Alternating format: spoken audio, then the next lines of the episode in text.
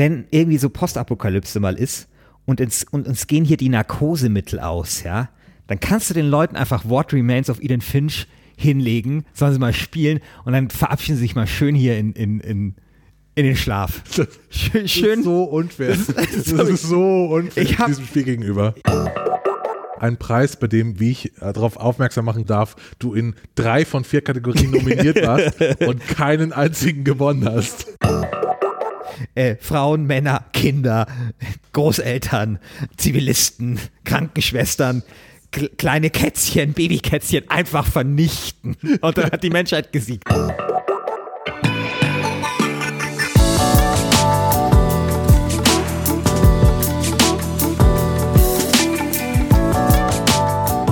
Ja, hallo und herzlich willkommen hier bei Last Game Standing, dem Battle Royale Modus unter den Computerspiel Podcast. Ich bin Christian Schiffer und bei mir sitzt Christian Alt.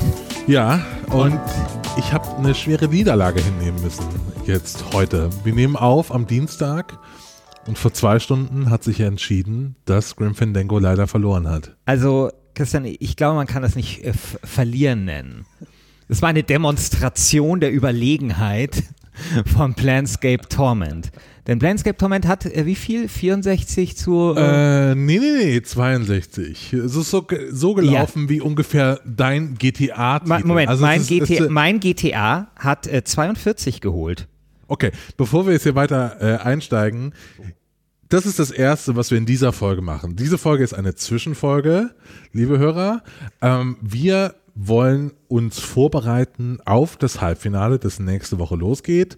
Wir wollen analysieren, was wir falsch oder richtig gemacht haben. Wir wollen auf User-Kommentare eingehen, erklären, was passieren wird in der nächsten Woche und wollen noch drüber reden, welche Spiele wir vergessen haben, weil da kamen endlos viele Vorschläge aus der Community. Genau, und über die werden wir dann auch noch kurz reden.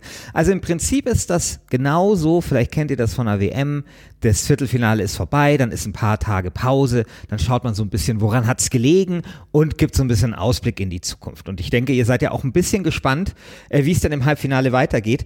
Und vielleicht kann ich schon so viel verraten, nein, es wird nicht so sein, dass wir zwei Deppen wieder hier sitzen und über genau dieselben Spiele genau dasselbe sagen.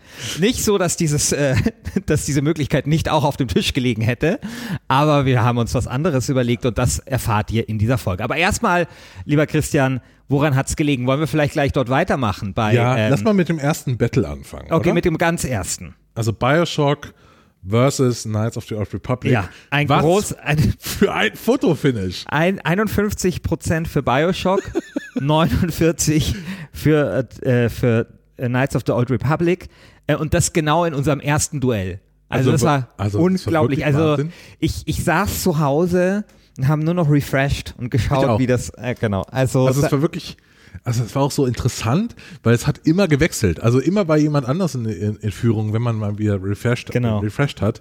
Und so ganz lange bei Knights of the Old Republic vorne, was mich sehr gefreut hat, dann hast du deine Social Media Trottel aktiviert.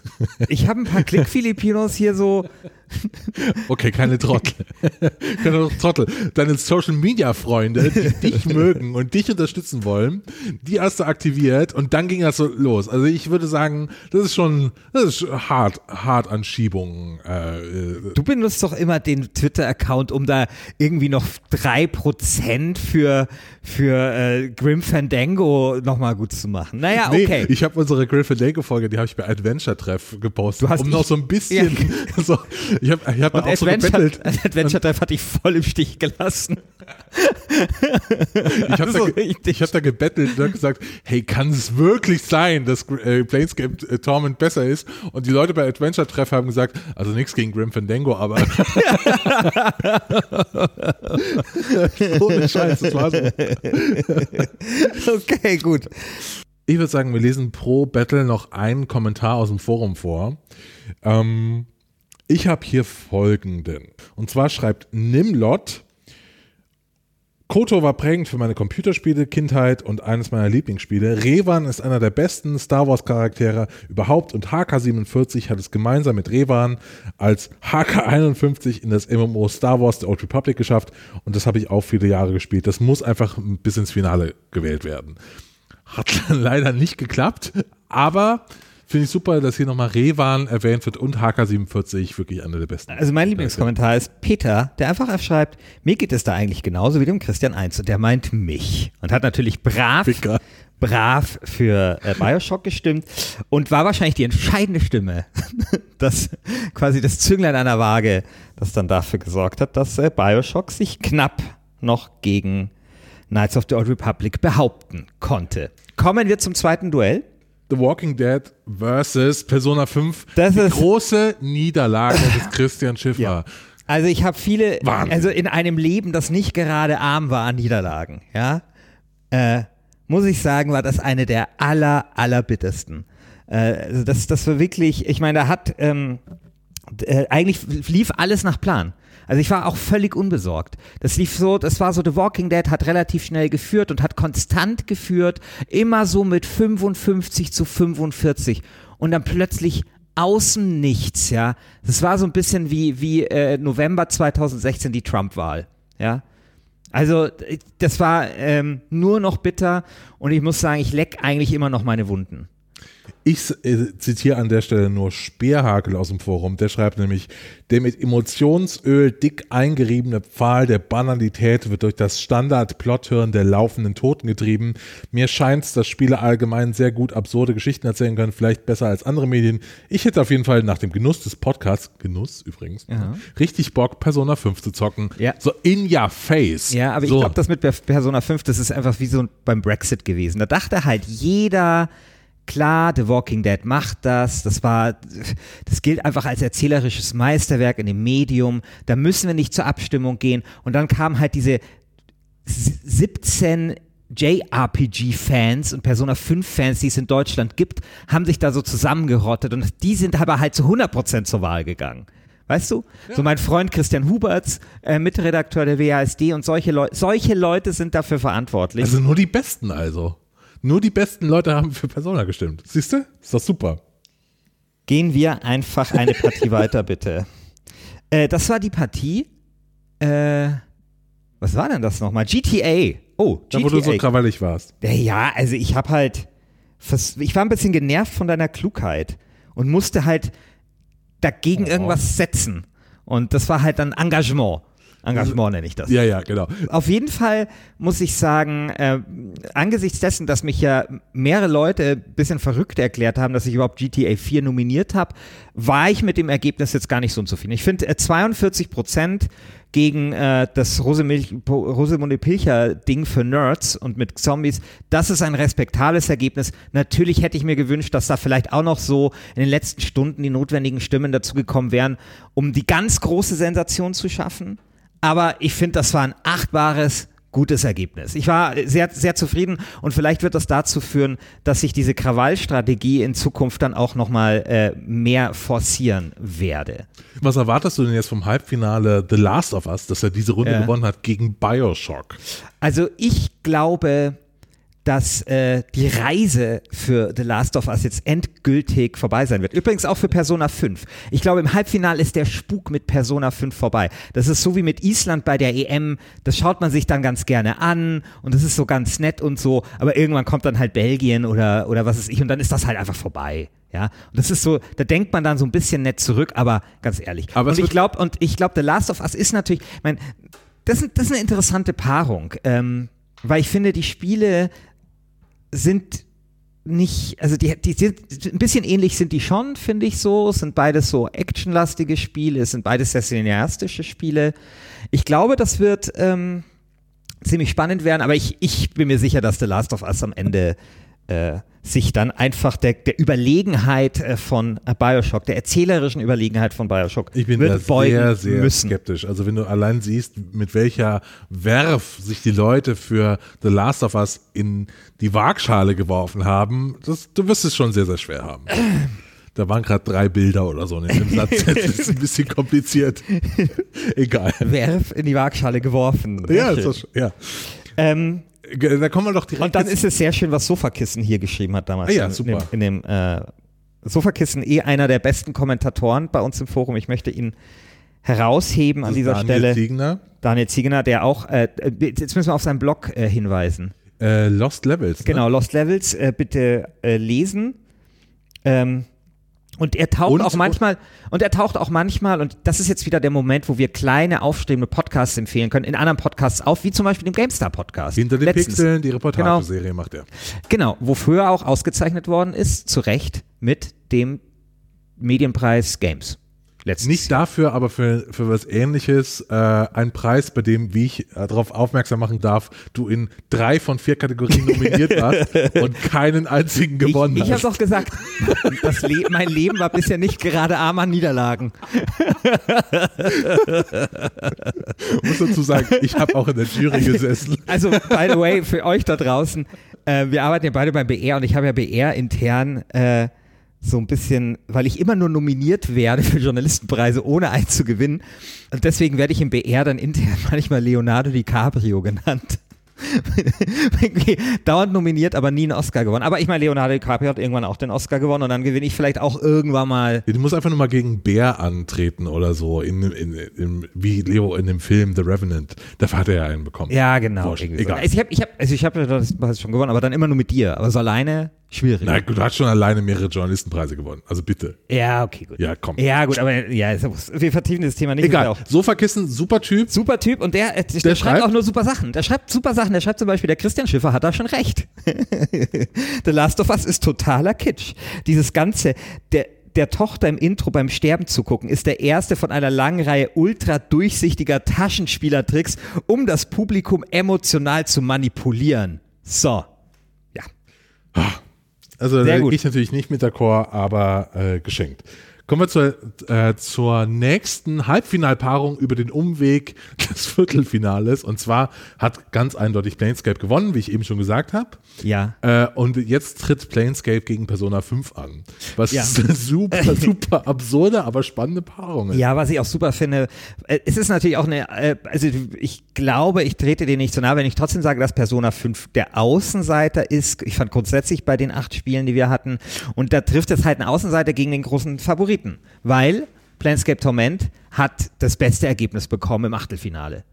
Ja. Nee, ich glaube, ein ähnliches Ergebnis wie äh, im Viertelfinale meinst du? Viertelfinale. Ein ähnliches Erge hat nicht dasselbe Ergebnis wie The Last of Us ungefähr. Nein, weil GTA hatte 42 und Last of Us hatte 58. Na gut, okay, dann ist Ja, das, dann ist das Nee, nee, nee, nee. Das hat, dachtest, dachtest du vorher schon. Nee, nee, nee. Okay. Äh, das, war, das, war ein, das war der eindeutigste Sieg. Und man hat da auch in unserem Forum gesehen, wie viele Anhänger dieses Spiel hat. Und wie viele Leute auch gesagt haben, Grim Fandango, super Spiel, aber leider muss es hier gegen äh, Planscape Torment ran. Und da ist halt dann die Sache klar. Das ist so, das ist ein äh, bisschen schade auch für Grim Fandango. Also das ist so, ja. Also weil, weil gegen was ich irgendwelche, irgendwelche Kackspiele wie ähm, The Last of Us oder so, das wäre ein Spaziergang gewesen für Grim Fandango. Gibst du mir recht. Also das wäre überhaupt. Okay, gut. Ja, ja, ja. ähm, Okay. Wollen wir an dieser Stelle mal erzählen, wie es weitergeht jetzt? Also, wir haben gerade schon erzählt, welche zwei, welche vier Spiele ins Halbfinale einziehen werden. Und jetzt können wir doch mal verkünden, wie das Halbfinale aussehen wird. Und zwar äh, die große Herausforderung bei diesem Format, äh, auch in der Entwicklung in den letzten Wochen, ich mache mir über nichts anderes Gedanken als darüber, wie man dieses Format ab der zweiten Runde nicht redundant macht. Wirklich, ich denke da jeden Tag drüber nach und äh, die Lösung, die wir haben, wir werden das ja doch gemeinsam rausfinden, ob das so funktioniert, ist, wir beiden Dödels äh, treten ein bisschen in den Hintergrund und wir lassen andere sehr schlaue Menschen reden und die ab dem Halbfinale würden die Folgen so aussehen, dass wir das herausheben wollen, was bisher noch nicht gemacht wurde. Und zwar eine grö bisschen größere Metadiskussion über eine gute Story im Computerspiel. Also, dass man ein bisschen größeren Fragen nachgeht mit unseren Gästen. Ähm, einen kannst du, du hast eben gemeint, das ist schon Genau. so, so sicher, dass man den schon fast Also zumindest könnte. hat er beim WhatsApp Messenger zugesagt, ähm, wir haben, wir haben ähm, André Peschke von Auf ein Bier, beziehungsweise von The Pot an der Angel, würde ich mal sagen. er Ähm, zappelt noch, er ist noch nicht er im zappelt, Boot. er zappelt noch, er zieht sich, er zieht sich noch ein bisschen, äh, wir müssen ihm noch alle Vertragsunterlagen ähm, zuschicken, aber ich denke, sein, sein Berater wird dann unterschreiben und alles festzurren. Ja. Genau, also André. wenn- Und ich kann auch sagen, was André vertreten wird, weil natürlich gibt es das Duell ja dann trotzdem noch. Genau. Ja, und André ähm, wird The Last of Us vertreten. Also mein Spiel. Ja. Oh, Wo, was ein bisschen ärgerlich ist, weil André ist ein sehr kluger Typ. Und dem wird es vielleicht gelingen, sogar aus The Last of Us, aus, die, aus diesem Stück Scheiße irgendwie noch Gold zu machen. Kann Ja. ich mir vorstellen. also bei uns das ist ein intern, bisschen, äh, ein bisschen schade. also bei uns intern heißen die Gäste ähm, Personas in unserem Planungsdokument, weil in Persona 5 Genau. treten dann so richtige, Schl äh, richtige Schlachtschiffe für jemanden an. Also ich schicke dann so jemanden vor, ich Genau. schicke dann den André Peschke vor und der macht dann den Typ den, oder den Menschen, den du dir ausgesucht hast, so richtig fertig. Ja, ja, ich so. werde aber noch jemanden hier aus der, äh, aus der Wundertüte zaubern. Ja, das, Das das, du werden, schon wir, noch das sehen. werden wir noch sehen. Genau, also wir wollen dann zuerst allgemein ein bisschen reden über ähm, eine Frage, die eben in dem Kosmos, was ist die beste Story irgendwie, eine Frage, die da so ein bisschen anhängig ist. Und, die, dann, zu den, und die zu den Spielen passt. genau, im die besten Spielen Fall. pa- passt, genau. ne? Und dann im zweiten Fall eben hinzugehen und zu sagen, wir machen dann ein Schnellduell, das soll dann am besten mit so einer Schachuhr, dass jeder nur begrenzt Zeit hat, äh, die Argumente vorzutragen, weil natürlich A, wir haben super viele Sachen falsch gemacht, das weiß, äh, wissen die Leute, die im Forum kommentiert haben, das weiß Daniel Ziegner und so weiter. Wir haben super viele Sachen falsch argumentiert. Erstens werden die, die- werden die uns da korrigieren oder andere Argumentationen vorwerfen und zweitens soll es aber, damit es nicht redundant wird, dann auch ein bisschen schneller gehen, äh, damit es keine Wiederholung gibt. Genau, und die argumentieren ja dann einfach auch vom Stil ein bisschen anders, die haben auch einen anderen Hintergrund. Ähm, und äh, die haben äh, ja auch die Folge jetzt schon gehört und werden sicherlich dann auch neue Aspekte des Ganzen, ähm, dem Ganzen beimengen können. Genau. Also gedacht ist praktisch, dass wenn man so eine ganze Staffel Last Game Standing gehört hat, so ein Thema wie, was ist eigentlich die beste Story in einem Computerspiel oder was sind da überhaupt die Kriterien dafür, dieses Thema aus verschiedenen Blickwinkeln irgendwie abgegrast hat, so dass wir danach auch eine super Entscheidungsgrundlage haben, um zu sagen, okay, im Finale, wenn dann Persona 5 gegen The Last of Us. antritt und Persona 5 total gerechtfertigt gewinnt, Boah. dann äh, äh, wissen wir auch wieso. Ne? Und das äh, in weiteren Staffeln, ähm, äh, wenn diese Staffel vorbei ist, gibt es ja eine neue Staffel und dann kann man eben ein neues Thema auch ein bisschen breiter, umfassender abgrasen, dass dann so ein Gesamtbild entsteht. Genau so ist das. Und äh, Podcasts erklären kann der Christian Alt sehr gut. Genau, und dann, äh, was wir auch noch machen wollen, das können wir auch schon so halb ankündigen, aber auch nicht so wirklich, aber egal, ich mach's trotzdem. Wir werden wahrscheinlich noch ein Entwicklerinterview haben, beziehungsweise einen Spieleautoren. Aber wir sagen nicht mit wem. wir sagen nicht mit wem.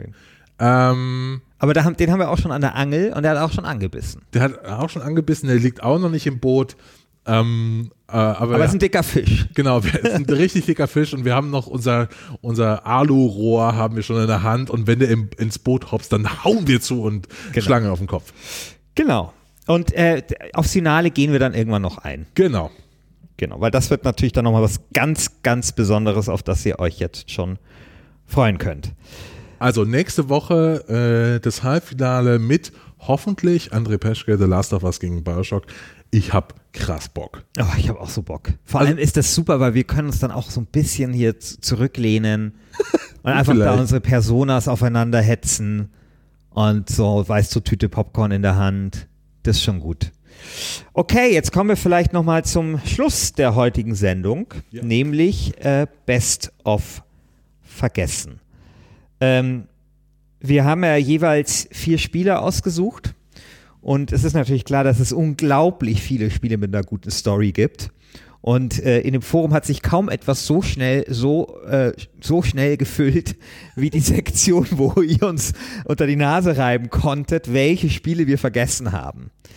Und ich würde sagen, wir gehen ein bisschen mal darauf ein. Und sagen vielleicht auch ein bisschen dazu, wieso wir was nicht dran genommen haben. Oder auch gerne, wieso wir etwas dran nehmen hätten sollen, aber es einfach vergessen haben. Genau. ähm, ich habe eine Liste gemacht, äh, bei der man abstimmen kann. Da sind, glaube ich, 25 oder 26 Titel drin. Das ist, das ist wirklich der Wahnsinn, wie viel da äh, reingekommen ist. Ähm, Und ich lese dir jetzt mal ganz schnell vor. Stellt euch vor, ihr seht irgendwie so eine äh, Arzneimittelwerbung und dann laufen dann die Re Risiken, Nebenwirkungen und so durch. So mache ich das jetzt. Ne? Life is Strange, The Banner Saga, Chrono Trigger, Deus Ex, Final Fantasy VI, Her Story, The Witcher uh, 3, Hearts of Stone, Vampire the Masquerade, Bloodlines, What Remains of Edith, Edith Finch, Baldur's Gate 2, Gone Home, Soma, The Beginner's Guide, The Stanley Parable, The Sexy Brutal, Warcraft 3, Blackwell Unbound, Breath of Fire 2, Cognition and Erika Reed Thriller, Gothic 1, I Ico, KOTOR 2, Shadow of the Colossus, The Last Guardian, The Legend of Zelda, Link's Awakening, The Legend of Zelda, Majora's Mask, Wing Commander 2. Ja, und äh, du hast ja jetzt von oben nach unten vorgelesen. Das heißt, falls ihr zugehört habt, Life is Strange hat die meisten Stimmen bekommen. Im Moment, im Moment noch, ne? Also im Moment. Im Moment noch, genau zur Zeit. Äh, wenn ihr wisst, also das hat uns natürlich äh, sehr amüsiert.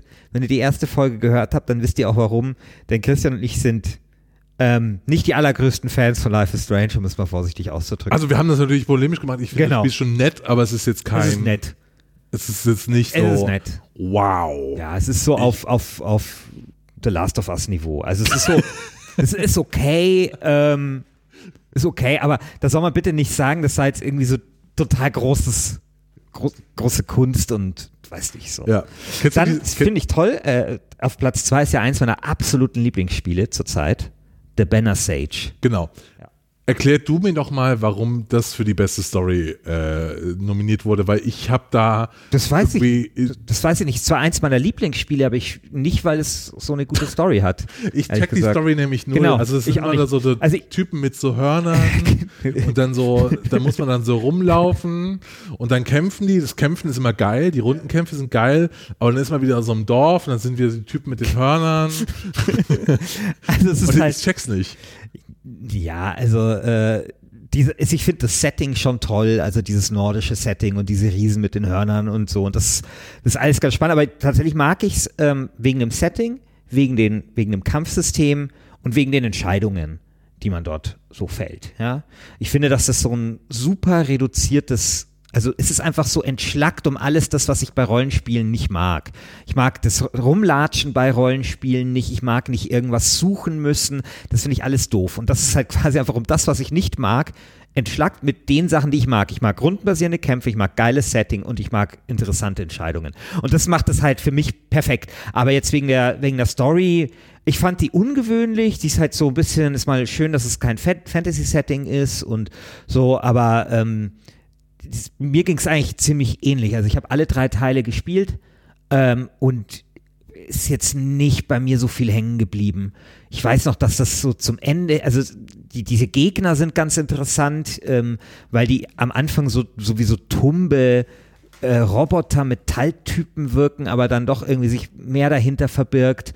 Ähm, und es erzählt, finde ich, recht schlau so diese Konflikte zwischen den verschiedenen Fraktionen und wem man da vertraut und auch dort ist ein Spiel, was mit vielen Wendungen jetzt storymäßig arbeitet. Aber ich muss sagen, ich hatte es nicht mal auf meiner erweiterten Liste. Aber ich hätte es, wenn wir mal irgendwie sowas machen wie bestes Rollenspiel oder sowas, äh, dann würde ich das wahrscheinlich äh, mir auf jeden Fall auf die Longlist schreiben. Ich fand ein paar Sachen in diesem, äh, in diesem Forum-Thread total interessant. Und zwar, dass Leute geschrieben haben, dass sie auch total Probleme hätten, jetzt vier Spiele auszuwählen. Weil das war uns auch unsere große Herausforderung, dass du jetzt erstmal vier Spiele wählen musst, die äh, also es ist super schwer, nur, nur vier auszuwählen, beziehungsweise acht jetzt ge, ge, gesammelt. Ähm, ich habe auch mir eine kleine Liste gemacht, damit wir jetzt nicht nur hier so die Top-Dinger durchgehen, von Sachen, die ich total spannend finde. Also ähm, ein Spiel, von dem ich noch nie gehört habe, Ja. noch nie, heißt Cognition, ein Erika Reed Ich- Thriller. Ich auch nicht. Aber ich habe es mir gestern installiert, tatsächlich. Aha. Das ist ja gekauft, ähm, installiert. Was ist das für ein Spiel? Das ist ein Point-and-Click-Adventure. Ach doch, stimmt, das habe ich dann auch gegoogelt. Genau. Äh, wurde das- als ist- Geheimtipp verkauft. Ist Blackwell Unbound nicht auch sowas? Blackwell Unbound ist, glaube ich, so ein Watch, äh, Watch Eye, wie heißen die? Watch, Watch It Eye Games, Okay, okay. Äh, dieses äh, Studio, was nur so Okay. 16-Bit äh, macht. Aber ich glaube, die sind von Phoenix irgendwas, dieses Cognition. Und ähm, es ist, also ich äh, habe eine halbe Stunde gespielt und ich finde es echt so auf die Fresse mäßig geschrieben, also wirklich so mit der, mit der Holzlatte, kriegst du so schön eine übergezogen. Aber ich finde es ganz interessant, ist halt so eine, äh, so eine klassische, bisher, ne, klassische Thriller-Story mit einer Polizistin und so weiter. Also hat man ein nettes Setting, was man jetzt auch nicht irgendwie so oft tatsächlich in Computerspielen hat, dass man irgendwie wie bei Fahrenheit von David Cage oder was weiß ich, so eine, äh, so eine klassische Thriller, äh, Psychothriller-Handlung spielt. Eine zweite Sache, die ich mir aufgeschrieben habe, die ich mir jetzt unbedingt anschauen will, danke liebe Community, ist The Sexy Brutal. Ja. Das Ja. klingt so gut. Ja, ja. Die Beschreibung ist, ähm, äh, äh, und täglich grüßt das Murmeltier in einem abgefahrenen Casino-Setting. Also auch nur kurze Spielzeit und so weiter. Mhm. Äh, will ich mir auf jeden Fall anschauen. Also was mir aufgefallen ist, äh, hier war eins auf der, also eins war dabei, was ich fast auf der Shortlist gehabt hätte, nämlich The Witcher 3 Hearts of Stone. Das ist die erste Erweiterung.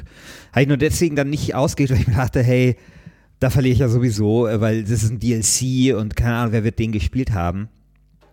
Das ist wirklich ein super, also eine super schöne kleine tragische Geschichte. Spielt eben in diesem Witcher-Universum und auch dort geht es so ein bisschen wie in äh, Planescape Torment um so einen Faustschen Pakt. Also du lernst halt so einen Typen kennen, der ist eh schon so ein bisschen äh, komisch drauf. Es stellt sich halt heraus, dass der quasi so eine Art Teufel ist und halt jemanden äh, überredet hat, quasi äh, für seine Unsterblichkeit irgendwas einzutauschen. Und du merkst irgendwie, wie tragisch und wie bitter und wie bösartig so diese ganze Geschichte. Es endet dann in so einem Haus, auch mit so einer Frau, die sich, glaube ich, umgebracht hat und du musst dann durch ihre Gemälde gehen und so. Und es hat so, ich meine, The Witcher ist ja sowieso, du hast es mal sehr schön gesagt, hat ja immer so Geschichten, ähm, die, die- bei denen man das Gefühl hat, die hätten eine, einem seine, seine Oma am Lagerfeuer vielleicht erzählen können. Also dieses Europäische. Also meine, meine Oma so in Spanien äh, zum Beispiel, die hat nur solche Geschichten erzählt, die ganze Zeit, ja. Und ähm, immer mit, mit, mit, mit dieser Tragik und irgendjemand hat gegen irgendeine Regel verstoßen und muss deswegen, äh, ist deswegen verflucht oder so oder hat irgendwas in der Hochzeitsnacht gemacht. Also immer dieses Zeug. Und so in dem Ding ist das auch, aber eben so gekapselt schön als DLC. Also kann, wer, wer der Witcher mochte, sollte sowieso beide DLCs spielen, weil die toll sind. Aber mir persönlich hat das erste noch mal mehr gefallen, obwohl das eigentlich die alte Welt recycelt. Das zweite spielt dann, glaube ich, ja noch mal dann in der eigenen, in der neuen äh, Region. Genau. Ansonsten ist mir noch aufgefallen, das hatte ich gleich selbst draufgeschrieben, aber eigentlich nur als Verarschung gedacht, Wing Commander 2. Bei Wing Commander 2, ich glaube, du bist dafür zu jung, hat er eine, hat er eine ganz klassische äh, hey, wir sind so, so Top Gun- Top Gun-mäßige ähm, Story, hey, wir sind irgendwie so coole Jägerfighter im Weltraum und konkurrieren miteinander und es gibt einen Verräter und so. Aber als ich jetzt nochmal über Wing Commander 2 nachgedacht habe, habe ich vor allem nochmal über Wing Commander 3 nachgedacht. Und da ist mir Das nämlich ist was mit Mark Hamill, oder? das ist das mit Mark Hamill. Und weißt du, was ich an der Story von Wing Commander 3 echt problematisch finde? Also so richtig problematisch. Ich weiß nicht, ob du das gespielt hast, warst wahrscheinlich zu jung, oder? Ich habe das, ich habe Wing Commander 3 irgendwann mal nachgeholt in so einem, kennst du noch diese Boxen, so Gold Games Was? und Ich so äh, viel- boah. ey, ich habe die alle Beste. gehabt, das war Ja. so geil, so 30 Spiele Ja. so auf, auf einmal plötzlich Ja. hattest. äh, ich habe das irgendwann mal so äh, gespielt, äh, aber ich habe nicht so viel verstanden. Ja, okay, pass auf. Der Konflikt von Wing Commander, so in den ersten drei Teilen zumindest, ist ja der zwischen den Menschen und den Kilrathi, also Ja. äh, Tiger, Katzen ähnliche Wesen. Also damals, als der Film rauskam, wurde es ja vor allem mit der Muppet Show verglichen. so Fairy Muppets irgendwie. Und es ist dann so in diesem Teil 3, man verliert die ganze Zeit gegen die Kilrathi und puh, und es sieht alles total scheiße aus. Und was gibt's dann? Halt so eine Geheimwaffe, mit der man zum Heimatplaneten dieser Kilrathi fliegt und halt einfach diesen Planeten zerstört. Also einfach so einen krassen Genozid. Also das ist wirklich, also das ist die Entsprechung zu, wir verlieren den Krieg, komm, lass eine Atombombe über der Hauptstadt oder, oder sowas niedergehen. Also das ist so, ja, also das ist wirklich das Einfalls, also das ist natürlich einfallsloses Writing, weil die wollten da quasi, hey, die Bedrohung wird immer größer und scheiße, wie kommen wir jetzt aus der Nummer wieder raus? Ja, lass einfach so, einer muss darüber fliegen, quasi mit dieser ultimativen Bombe, die dann irgend so eine Schlucht fallen lassen bei diesem Heimatplaneten und äh, Frauen, Männer, Kinder, Großeltern, Zivilisten, Krankenschwestern, kleine Kätzchen, Babykätzchen einfach vernichten. Und dann hat die Menschheit gesiegt. Und das ist echt, also, also 1994 oder wann das rauskam oder 98, keine Ahnung, ging sowas vielleicht noch. Aber ich hoffe wirklich sehr, dass ähm, Chris Roberts äh, sich da jetzt was Besseres einfallen hat lassen. Also für die Story von, ich glaub, von Dings. Ich glaube nicht, dass da irgendwann eine Kampagne geben wird. Also dieses Squadron 42 bei Star Citizen, ich bin sehr pessimistisch, dass es irgendwann noch rauskommt. Ja, ja. So vielleicht 2025. Wenn wir, wenn wir irgendwie beste Vapor, Vaporware, oder wie spielt man das aus? Vaporware? Vaporware. Vaporware machen, da können wir das ja dann ist das in meinen Top 8. Dann gut, es gibt ja schon eine Beta oder eine Alpha. Also, ne? Ja, okay, gut. Ich würde gerne mit dir über Deus Ex sprechen. Ja, so, auch, fand ich auch interessant. Wir, wir beide haben ja ein Buch geschrieben über Verschwörungstheorien und ich, bei mir ist so Deus Ex, ja. äh, ich habe das gespielt und ich, bei mir ist nur hängen geblieben, es ist irgendein verworrener, äh, ein verworrener, paranoider Verschwörungsplot, oder? Oder ja, bei mir mehr? auch. Also während, also ich finde ja bei den neuen, äh, da ist es ja auch so, aber da finde ich, gibt es nochmal so eine interessante Meta, also so einen interessanten Metadiskurs, so mit diesen Augmentierungen zum Beispiel und so diesen ganzen transhumanistischen Sachen. Ich habe mal den, Steve Anfosi, glaube ich, das war der Produzent von dem neuen Deus Ex und hat mir dann so erzählt, ja, wir haben hier extra überall die Farbe Gelb und Gold eingebaut, weil nämlich damals ähm, bei der Renaissance war das auch so die Farbe und die Renaissance war so eine Zeit, wo sich auch man über den Körper nach, äh, nachgedacht hat und er sich weiterentwickelt hat und so und darauf wollen wir Bezug nehmen. Das fand ich schon ein bisschen geil. Ja gut, aber das ganze Artwork aber, für Deus Ex, ja, ja, äh, Divided, ja. ist ja auch so Renaissance-mäßig. Ja, ja, ja, genau. Und das ist, das, das fand ich dann tatsächlich cool. Das würde ich jetzt nicht zur Story erzählen, aber das fand ich ganz cool. Aber tatsächlich finde ich die, die Alten, die haben natürlich bei mir einen, einen ganz warmen Platz in der Kathedrale meines Herzens, diese alten äh, Deus Ex-Spiele, aber nicht, auch nicht unbedingt wegen der Story,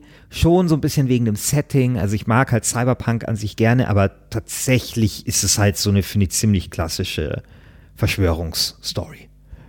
Gebe ich dir recht, Christian ja. Alt. Was auch öfter genannt wurde, ja. ähm, und gerade in der Abstimmung ein bisschen zurückliegt, ist What Remains of Edith Finch. Ja.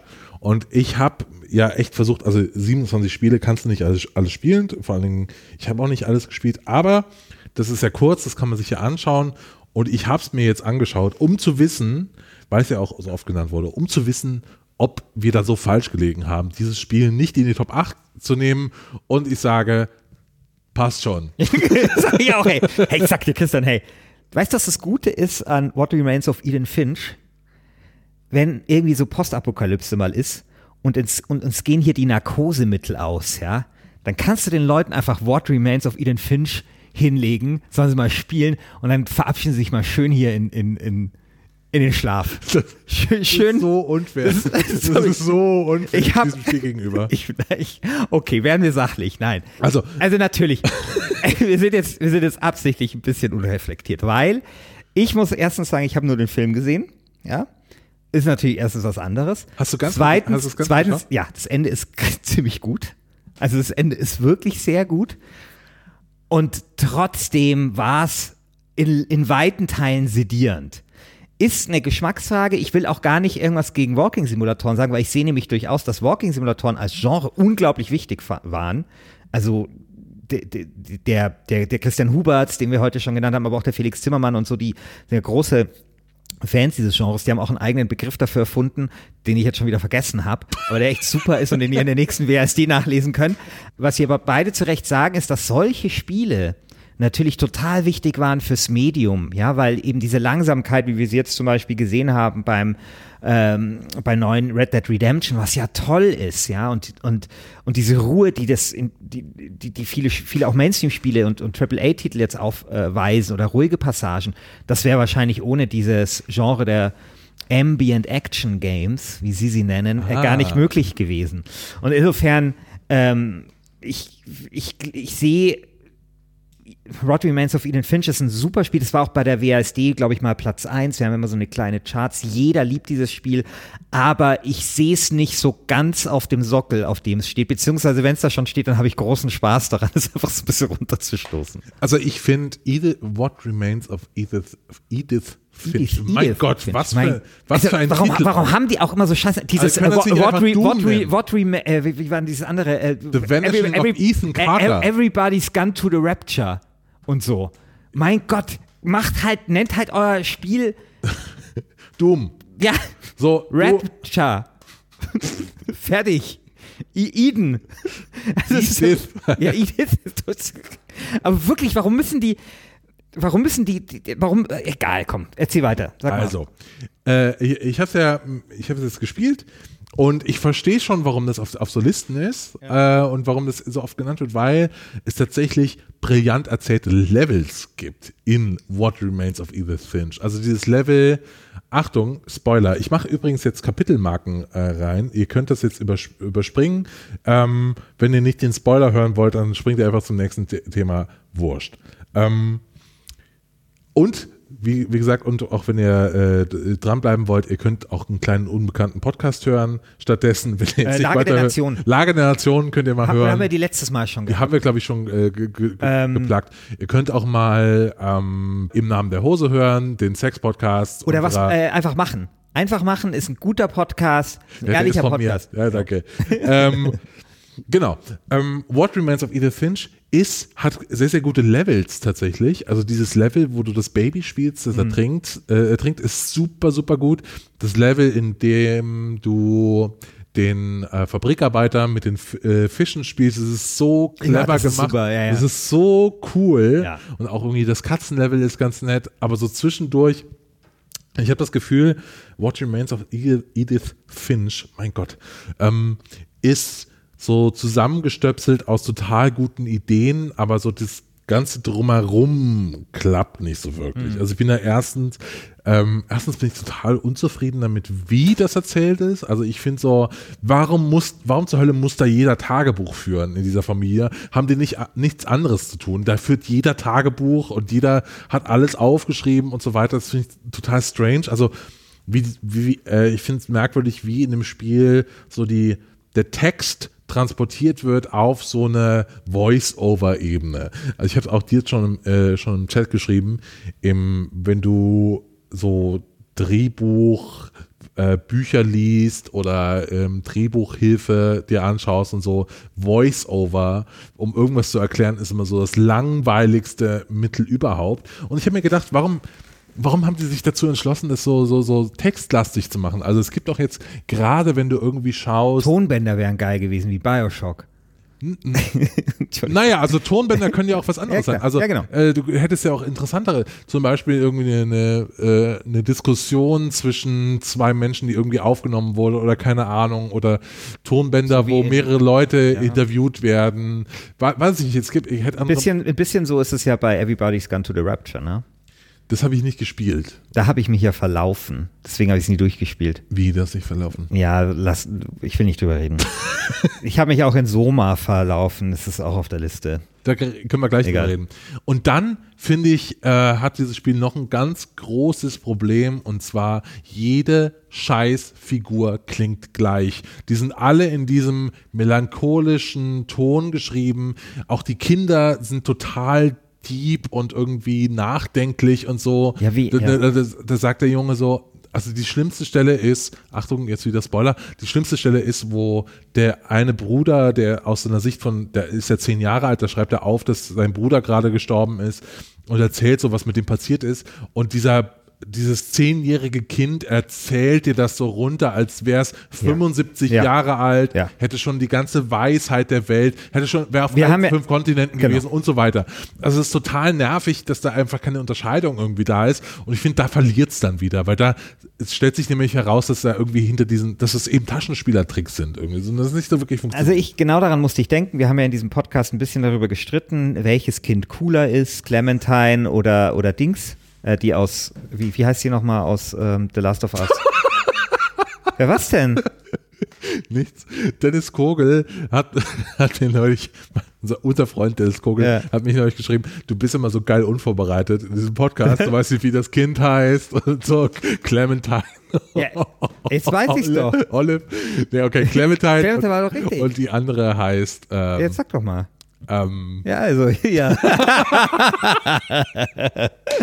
ja, gut. äh, äh, äh, äh, Joel und Dings. Ähm, Okay, also Dings. Ähm, auf jeden Scheiße. Fall, also gut, also auf jeden Fall haben wir hier festgestellt, äh, Ellie. Clement, genau, Clementine und Ellie ähm, sind echt coole Kinder. Und das ja, finde ich ja eine interessante Beobachtung. Also warum finden wir sie cool? Weil wir sie als relativ normale Wesen und Kinder halt ähm, empfinden. Also denen halt nicht auf der Stirn steht, du bist jetzt ein Kind, aber das jetzt auch nicht äh, irgendwie so so pseudo-erwachsen und eben so, so wie, wie das eben dein What Remains of Edith Finch ist. Und ähm, da sieht man, dass das eben gar nicht so leicht ist, so eine Figur zu schreiben. Ja, und sei es jetzt auch nur wie dort quasi über Tagebucheinträge oder was, was, oder wie das da nochmal Ja, war. Ne? also das, genau, es hat mich ein bisschen enttäuscht, wie es geschrieben ist, äh, wie die ganze Geschichte zusammengefasst wird. Ich finde auch tatsächlich, dass sie ein bisschen mehr, ähm, was sie ein bisschen mehr hätten machen können, ist dieses Mysterium, das bleibt ja so ab, bewusst im im Wagen, es hat diesen magischen Realismus, dieses Spiel, ne? also dieses, dieses Haus, mit dem sie darüber gefahren sind aus Europa, das liegt dann irgendwie vor der Küste und so und das äh, ist einer der Gründe auch für den Fluch und so weiter. Also, dass dieser Fluch auch nicht so wirklich ergründet wird, für mich war das alles so ein bisschen zu vage. Also ich hätte mir da tatsächlich ein bisschen mehr erhofft. Also man weiß halt nicht, ob diese, ob diese Menschen in dieser Familie umkommen, weil sie äh, einfach nur Pech haben oder es diesen Fluch wirklich gibt. Das finde ich. Ja, aber das ist ja irgendwie, finde ich, in solchen Spielen dann ange... Also das war ja bei dir Esther ja ganz ähnlich. Weißt du übrigens, wie die, was die, als was die GameStar damals dir Esther bezeichnet hat? Interaktive Lyrik. Wow. also das ist schon hart. Ja, aber es ist treffend, finde ich. Nee, finde ich nicht. Findest du nicht? Nee, also find ich, ich gut, ich habe auch keine Ahnung von Lyrik, aber okay. Nein, also Lyrik braucht eine starke Form. Also Okay. Lyrik äh, lebt davon, dass du irgendwie Formvorgaben hast, die, die, die ich halten musst. Okay. Das sehe ich jetzt irgendwie bei dir, Esther, nicht. Also da würde ich eher Ja, aber sagen. lebt Lyrik nicht auch von dem irgendwie etwas, wie soll ich sagen, wolkigen, unkonkreten, vor sich hin wabernden? ja, gut, Also aber. Prosa ist doch hier, zack, das ist ein Tisch. Na, also So. es gibt aber schon Komm. auch andere Prosa. Also Ja, ist klar, aber- so, also ich finde, Aber da, da der muss man bei den Begriffen, da muss Nein, man nein, nein, also auch- ich, ich kenne mich da nicht aus, Christian, ich lasse mir das gerne von dir erklären, Äh, deswegen frage ich einfach nur doof. Aber ist das, ist da nicht ein bisschen was dran, dass also Lyrik eher unverständlich kryptisch ist?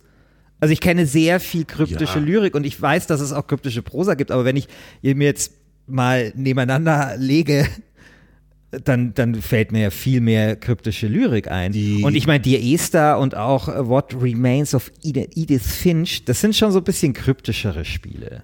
Ich würde aber eher sagen, dass die, ich sag es mal, Unverständlichkeit, Unzugänglichkeit von Lyrik oft auch da, daher rührt, dass du eine totale Verdichtung hast. Also Lyrik ist Verdichtung von Form und Inhalt auf ganz wenig Verdichtung von Form und Inhalt auf ganz wenig äh, Zeilen oder auf ganz wenige Wörter. Und deswegen hast du da so eine Bedeutungsüberlagerung bei Lyrik. Äh, die aber auch eben daher kommt, dass du wenig, dass du nicht irgendwie 50 Seiten schreiben kannst darüber, äh, wie blau der Himmel ist, sondern du hast nur drei Worte. Ähm, und äh, was das mit deinem Gemütszustand zu tun hat. Äh, deswegen würde ich sagen, uh, ob es Lyrik ist, weiß ich nicht. Egal. Aber ich finde das interessant, dass, dass äh, auch Lyrik ist ja so ein Begriff, der dann aus der Literaturwissenschaft kommt und das kannst du schon irgendwie auf, auf What Remains of Edith Finch anlegen. Also es ist schon ein total interessantes Spiel, auf jeden Fall. Und ein Spiel, über das man äh, sehr, sehr lange reden kann, weil auch so diese Passage mit dem Comic, das ist einfach ey, Oh, ist eine super Idee. Also es ist schon echt gut einfach. Jetzt aber die große Frage, ist es geiler als Gun Home? Auf Ja. jeden Fall. Fand ich Auf auch. jeden Fall. Ja. ja. Und wie? Also, Also- wirklich. Ja. Also äh, in meiner Wahrnehmung steht ja Gun Home noch mal auf einem höheren Sockel als äh, What Remains of Eden Finch. Aber eigentlich, ähm, wenn ich mir, wenn ich mir die zwei Spiele dann anschaue, ähm, müsste es eigentlich genau umgekehrt sein. Ja. Ich finde es auch so, Also gerade vom Ideenreichtum, also, ja, Ja, also wenn du auch schaust, sind, die sind ja auch total ähnlich. Also es ist Ja, ja, ja. so, so der, derselbe erzählerische Rahmen. Du gehst irgendwie nach Hause und erkundest so ein Haus. ja. Ähm, aber da- dann da What Remains of Edith Finch legt da schon eine ganze, ganz schöne Schippe drauf. Also Gone Home ist jetzt äh, eine okay-ische Coming-of-Age-Geschichte, die aber auch so irgendwie in meinem äh, Deutschbuch aus der neunten Klasse stehen könnte als Kurzgeschichte. So, ähm, Dann lieber Life is Strange. Das ist geil. ja, ja, Ja, doch. ja, tatsächlich. Ja. Life is Strange ist interessanter, weil es auch eine interessante Mechanik hat. Also da finde ich äh, bei Life is Strange, also das muss ich ihm zugutehalten, das habe ich hauptsächlich gespielt, wenn man die Zeit zurückdrehen kann, weil ich das finde ich immer geil. Auch jetzt diese neue Netflix-Serie Matroschka, da kann man, äh, äh, gibt es auch so, eine, so ein Element von und täglich grüßt das Murmeltier. Finde ich alles immer geil. Finde ich, finde ich super, um Geschichten zu erzählen. Macht mir auch irgendwie Bock als Prämisse. Sehr gut. Ähm, wollen wir noch, also gut, dann stehen natürlich hier noch so ein paar übliche Verdächtige drauf. The Beginner's Guide, The Stanley Parable. Das waren ja schon Sachen, die man vielleicht auf der Liste hätte haben können, oder? The Beginner's Guide fand ich total interessant, dass das draufsteht.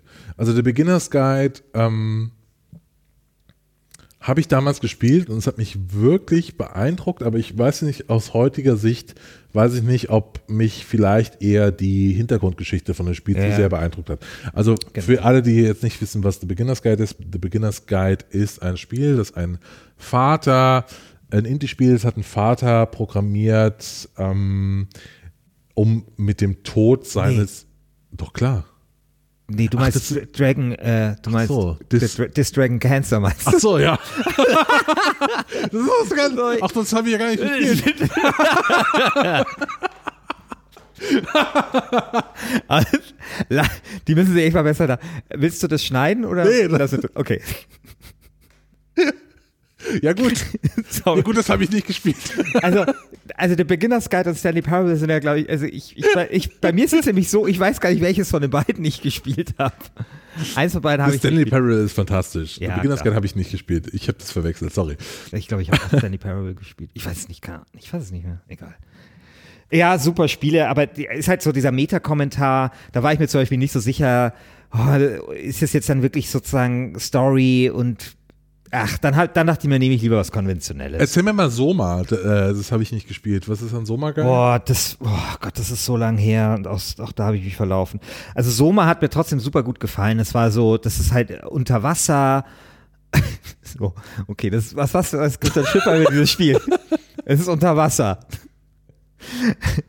ähm, ja, und das, das ist so, ich glaube, du hättest sowas gesagt, wie das Soma erzählt super gut über seine Umgebung. Ähm, ne? Also du hast immer so dieses, da, da ist alles so überwuchert äh, mit irgendwelchen Muscheln und du überlegst dir die ganze Zeit, was ist da passiert und dann nimmst du irgendwie Kontakt auf zu einer Technikerin und so und also es hat es, es, es ist aber für mich so ein Atmosphäre-Spiel. Es, ich habe es halt nicht durchgespielt, ähm, muss ich sagen. Deswegen kann ich vielleicht zur Geschichte nicht so viel sagen, aber ich weiß, dass die Atmosphäre fand ich total toll. Und ähm, es hat so dieses beklemmende, düstere, so ein bisschen wummernde, ähm, blubbernde. Und ähm, ja, das hat mir gut gefallen, aber wegen der, wegen der Geschichte ist es mir jetzt nicht so in Erinnerung geblieben. Es gibt noch eine Sache. Ich habe auch ein schlechtes Spielegedächtnis, wie man vielleicht. Ach, ist mir auch gar nicht aufgefallen. Und na, mein Namensgedächtnis ist jetzt auch nicht so gut. Aber sonst bin ich echt ein prima Typ.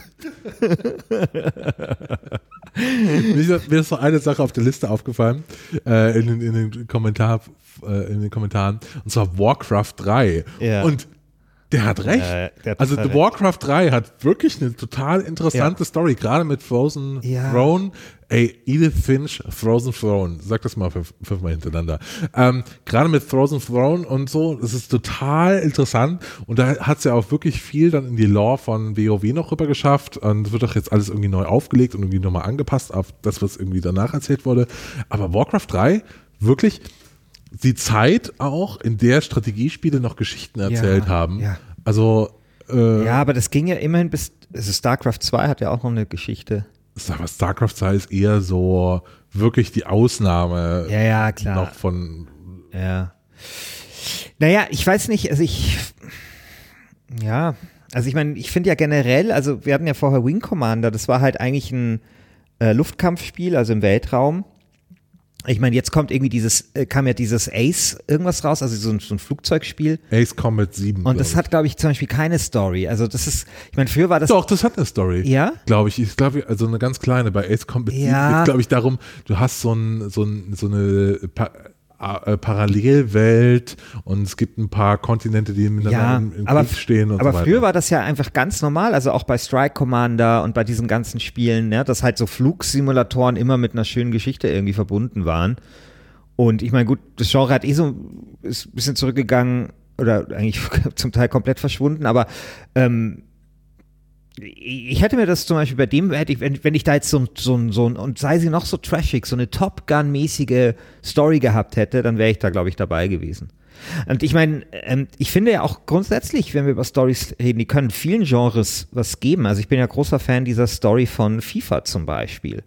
Und frag mich zum Beispiel, warum Sportspiele so selten eine Story haben. Also es gibt ja den Sportfilm als festes Filmgenre und ich weiß auch, ich habe vor ein paar Jahren gab es mal irgendein Autorennspiel, das hatte eine Story, die war nicht geil, aber es war trotzdem geil. So, hey, und dann bist du bei neuem Team unter Vertrag und so und, dann- und dann musst du da halt fahren und, und das hat dem total viel gegeben. Also es war eine super Motivation. Und wenn wenn ihr da draußen gerade am nächsten FIFA-Killer arbeitet, dann äh, denkt doch drüber nach, ob ihr da eine Story reinmacht. Also gerade bei dem jetzigen FIFA ist es so geil. Du spielst ja drei Figuren und eine davon ist, ähm, ist äh, Kim Hunter, also die, die, die, die Schwester von, äh, ich weiß nicht, von Blabla Hunter, halt den, den, den, den man, so, der die Hauptfigur so ein bisschen spiel, ist. Und das Geile ist, ähm, immer nach den Spielen kommen irgendwelche Reporter zu Kim Hunter, die selber auch Fußball spielt und total gut ist und so in, in der US-Nationalmannschaft und fragen sie die ganze Zeit nur Scheiße. Also sowas wie, willst du nicht deine Eltern grüßen? Äh, sag doch mal was über deinen Bruder und so weiter. Und es ist so, das, du denkst dir so, was sind das für Arschlöcher? So, ja. Und das ist so äh, ein, ein cool, ein cooler Move von EA, ja, also einen in diese Situation reinzuschmeißen. Und natürlich sind diese Sportfilme, also von Mila Superstar über die Bären sind los, die erzählen ja immer so eine ähnliche Geschichte. Scheiß Team, dann kommt irgendein guter dazu, dann kommt noch ein guter dazu, dann raufen sie sich zusammen und dann gibt's am Ende das große Spiel und die, und vor allem nicht nur das große Spiel, sondern die große Ansprache, die große Kabinenansprache. Und das ist zwar immer dasselbe, ich finde das immer wieder geil. Und ja, äh, ich finde Sportspiele mit Story äh, mehr davon.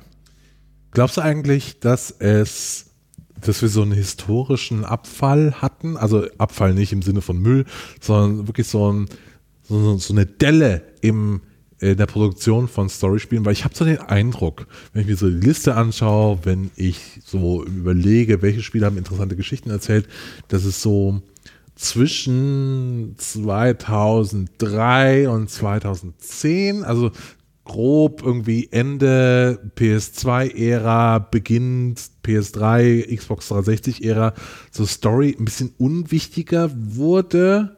Äh, aber in den 90ern hat total wichtig, also was Ja. wie Chrono Trigger äh, steht drauf, Final Fantasy VI äh, steht auf der Liste drauf. Und dann erst wieder später durch, durch die Indies, die dann wieder gewagt haben, eine interessante Ja. Geschichte zu erzählen. Also das irgendwie, weil man kennt das ja historisch äh, aus der Spieleentwicklung. 2005, 2006 stehen plötzlich diese HD-Konsolen an und die müssen HD-Spiele entwickeln und die Entwicklungskosten für Spiele vervierfachen sich. Also von, äh, von, äh, äh, von heute auf morgen. sind Die äh, Entwicklungskosten einfach viel, viel höher. Und ich weiß nicht, jetzt den Eindruck, vielleicht war damals einfach so dann weniger Geld da für Story. Könnt, äh, das ist eine Also- Vermutung, die ich gerade nicht so hart machen kann. Also ich meine, bei Half-Life 2 zum Beispiel, weiß ich auch, war damals vor allem in der Diskussion diese Physik-Engine. Das war halt so das Geile. Ja, da hat nie niemand darüber gesprochen, ob das jetzt eine geile Story hat oder so. Und ich weiß auch nicht, ich meine, dann kam ja auch viel so Open-World-Zeug. Ja, also ich glaube, das ist quasi so, so, so ähnlich wie es einfach so ein paar Jahre gebraucht hat, bis halt so eine technische Revolution wie damals halt die der 3D-Shooter dann in der Story auch angekommen ist und man dann Story nochmal draufgesetzt hat. Ich glaube, dass es da einfach immer so ein bisschen, wenn, wenn er halt so eine neue Generation kommt, dann will man halt erstmal sehen, was, was das so kann, was das so macht und man will erstmal nur so mit offenem Mund da sitzen und zuschauen und später müssen sie sich dann vielleicht wieder irgendwie stärker unterscheiden und dann gibt es vielleicht die Story dazu. Ich finde das so, gerade. Gewinnt die an Gewicht? Ja, ja ich das boah, ich, aber ich, ich bin da auch echt ganz schön, ich merke, ich schwimme da ganz schön. Ich bin mir nicht sicher. Ich habe übers Wochenende Anthem gespielt Ja. und es ist wirklich so, wow, hey, BioWare. äh, also von der Story, du, du checkst halt nichts irgendwie. Klar, es hängt auch damit zusammen, dass das Spiel dich irgendwie in der Mitte von der Kampagne rauslässt und so. Aber ich habe nicht den Eindruck, dass die Story da im Vordergrund steht und dass es wieder so- dieser Trend ist, in der gerade AAA-Bereich hast, irgendwie Shared World, äh, große Open Worlds und so weiter, wo einfach es auch unwichtig ist, ob da eine Story ist, weil Ja. äh, du eh in einem Squad unterwegs bist und irgendein Arsch dann diese Auch Dinger bei, auch weiterklickt. bei Assassin's Creed habe ich ja letztens erzählt. Also, das ist einfach Wurst. Also, da, keine Ahnung, der, da könnte die Story sonst irgendwas sein. Das würde mich nicht interessieren. Und ich meine, das ist so, du hast so, alle paar Jahre hast du dann halt mal sowas wie The Witcher, ja, wo wirklich nochmal versucht wird zu erzählen. Und dann hast du so diese Retro, ähm, RPGs, die aber alle von, also jetzt aus der Story-Ebene schlechter sind als zum Beispiel Planescape Torment. Also, Mhm. so. Also ich glaube, es gibt aber schon, ich glaube, das hat sich einfach verzweigt und es waren ja zum Beispiel Spiele jetzt auf der Liste, also die wir vergessen haben, nicht drauf. Also bei, also die nicht dabei waren. Also zum Beispiel gibt es ja diese Inkel-Spiele, äh, die ja so 80 Tage um die Welt. Genau, modernisierte Text-Adventures, sowas in der Art, also fast schon interaktive Literatur einfach. Die waren jetzt da überhaupt, die hat jetzt niemand genannt, noch nicht mal. Und ich glaube, das ist natürlich dann auch noch mal was, was dazukommt. Also die, der ganze Bereich von Computerspielen hat sich halt so div- diversifiziert, dass es dann wiederum super erzählerische Spiele gibt in der Indie-Ding. Aber so auf der AAA-Ebene, ich meine, denk mal drüber nach, was war denn das, auf, also AAA-Spiel, das letzte, was, bei dem du sagst, okay, das hatte eine gute Story. Das war gut. Naja, Red Dead Redemption, Red Dead äh, Redemption, war ja. zu lang und, Ja, ja. und, Und, aber so da waren die Schießereien und- viel mehr das Problem. Ja, genau, aber die Story war schon interessant und irgendwie ein Genau, Red Dead Redemption und sonst? Was war letztes Jahr? Letztes Jahr. Lass mich kurz überlegen. also ich komme dann, glaube ich, so gefühlt fast schon irgendwo bei Bioshock 3, The Witcher irgendwo raus. Nee, aber du hast recht, tatsächlich. Also Ja. auch so Spiele wie. Und das wäre dir im Jahr 2001 nicht passiert. Das glaube ich, das glaube ich total. Das glaub ich total. ich glaube, es hängt damit zusammen, dass du irgendwie vor neuen Herausforderungen stehst. Auch, ne, wir haben Final Fantasy 6, Final Fantasy 7 und Final Fantasy 5 in, äh, in dem Forum-Thread gehabt, wo Leute sagen, hey, das sind richtig geile Spiele gewesen. Und wenn du dir mal Final Fantasy 15 anschaust, ist einfach diese äh, krasse, riesige Open World hast, wo du mit dem Auto durchfährst. Es setzt einfach andere Prioritäten und die Priorität ist nicht eine interessante Geschichte zu erzählen. Die Priorität ist, dich zu beschäftigen, dass du irgendwie da durchgrindest, dass es leicht twitchable ist und so, weil Story äh, hilft dir da auch Ja. nochmal. La- Lass äh, da noch mal ein bisschen, äh, bisschen hier Crafting drüber machen. Ja, ja, genau. Kann man geil YouTuben. Ja, ja.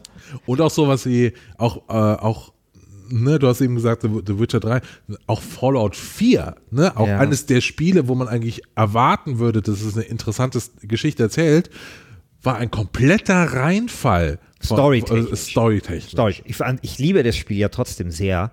Ja. Aber eher auf der äh, mechanischen Ebene. Also es wurde dann erst wieder durch die DLCs dann so halbwegs interessant. Ja, ich weiß auch nicht, also ich würde daher sagen, dass die Hauptstory nicht gelungen war, aber ich würde sagen, es hat zum Beispiel in den Quests, wenn man das mit dazu zählt, immer noch ganz fantastische Quests. Na, aber nicht immer so viele wie ähm, jetzt Fallout Also, 3 oder ja, also diese eine eine, wo man da diesen Comic-Helden spielt bei Fallout 4, Ja, das ist schon also es gibt die eine, wo Und man die Comic-Helden und- spielt ja, und, und die, die eine Pi- Piratenquest. Ja. So. Aber jetzt, Okay, naja, aber, Ne, das, aber ist du ja mehr, schon- das ist ja schon mehr als viele andere Spieler. äh, wie, wie hieß dieser Dungeon in Fallout 3, wo du äh, die, die ganzen Leute so Brian oder so gesagt haben? Oder Brian Ach so, Brian? ja, ja, ja. Oder diese, die, diese Stadt, wo nur die Little Lamplight, wo nur die Kinder sind Ja, und so. oder Das in, ist schon oder ganz in New cool. Vegas, das mit den Außerirdischen, die du zu, wo, äh, die mit der Rakete dann losfliegen Äh, diese Sekte, gibt es da nicht diese Sekte? Weiß so? ich jetzt gerade Na, egal, irgendwie. Ach, weiß ich nicht. Aber ich glaube, äh, Genau. Ja, ähm, ich glaube tatsächlich, dass äh, Story kein so großer Fokus mehr ist und wir erst wieder eine Renaissance erleben durch dass es jetzt interessante Indie-Spiele gibt und sowas dann wie auch, äh, beziehungsweise auch so Double-A-Produktionen wie ähm, hier Hell, Hellblade, ähm, Sensor, Sacrifice. Ja, oder, oder sowas. dies, das, was jetzt die Fallout-Leute machen. Genau, wo ich mich sehr Otherland, Aber- Outland. Ach, ich weiß nicht. Ich glaube, das heißt Outer Worlds. Outer- ja, Aber, okay, äh, okay. Werden wir noch sehen. Ähm, ich glaube, wir sind am Ende dieser Folge angekommen, oder? Genau, also wir haben uns ja eh total verlabert. Also Wir haben uns total verlabert. Wir haben uns total verlabert. Ich hoffe, wir haben, wir haben euch nicht zu sehr gelangweilt mit unserem äh, Halbwissen, was wir jetzt, glaube ich, im letzten Drittel der Sendung so ein bisschen, Ja, aber wurscht. aber wurscht. So ist das eben manchmal bei so, bei so Podcasts. wir ähm, hören uns genau. nächste Woche wieder, wenn wir im Halbfinale sind, mit Genau. The Last of Us versus Bioshock. Und meine Messer sind gewetzt, lieber Christian. Also, Ich werde jetzt hier erstmal eine gute Person aus dem Hut zaubern, die macht das dann schon. ja, ja. Das Ja. werden wir dann sehen. Ähm, ihr da draußen, ihr könnt uns noch einen großen Gefallen tun. Ähm, und zwar Kommentare hinterlassen, Be- Bewertungen auf iTunes. Am besten für jeden Namen, an den ich mich nicht erinnert habe, in der ersten Staffel einen Stern geben.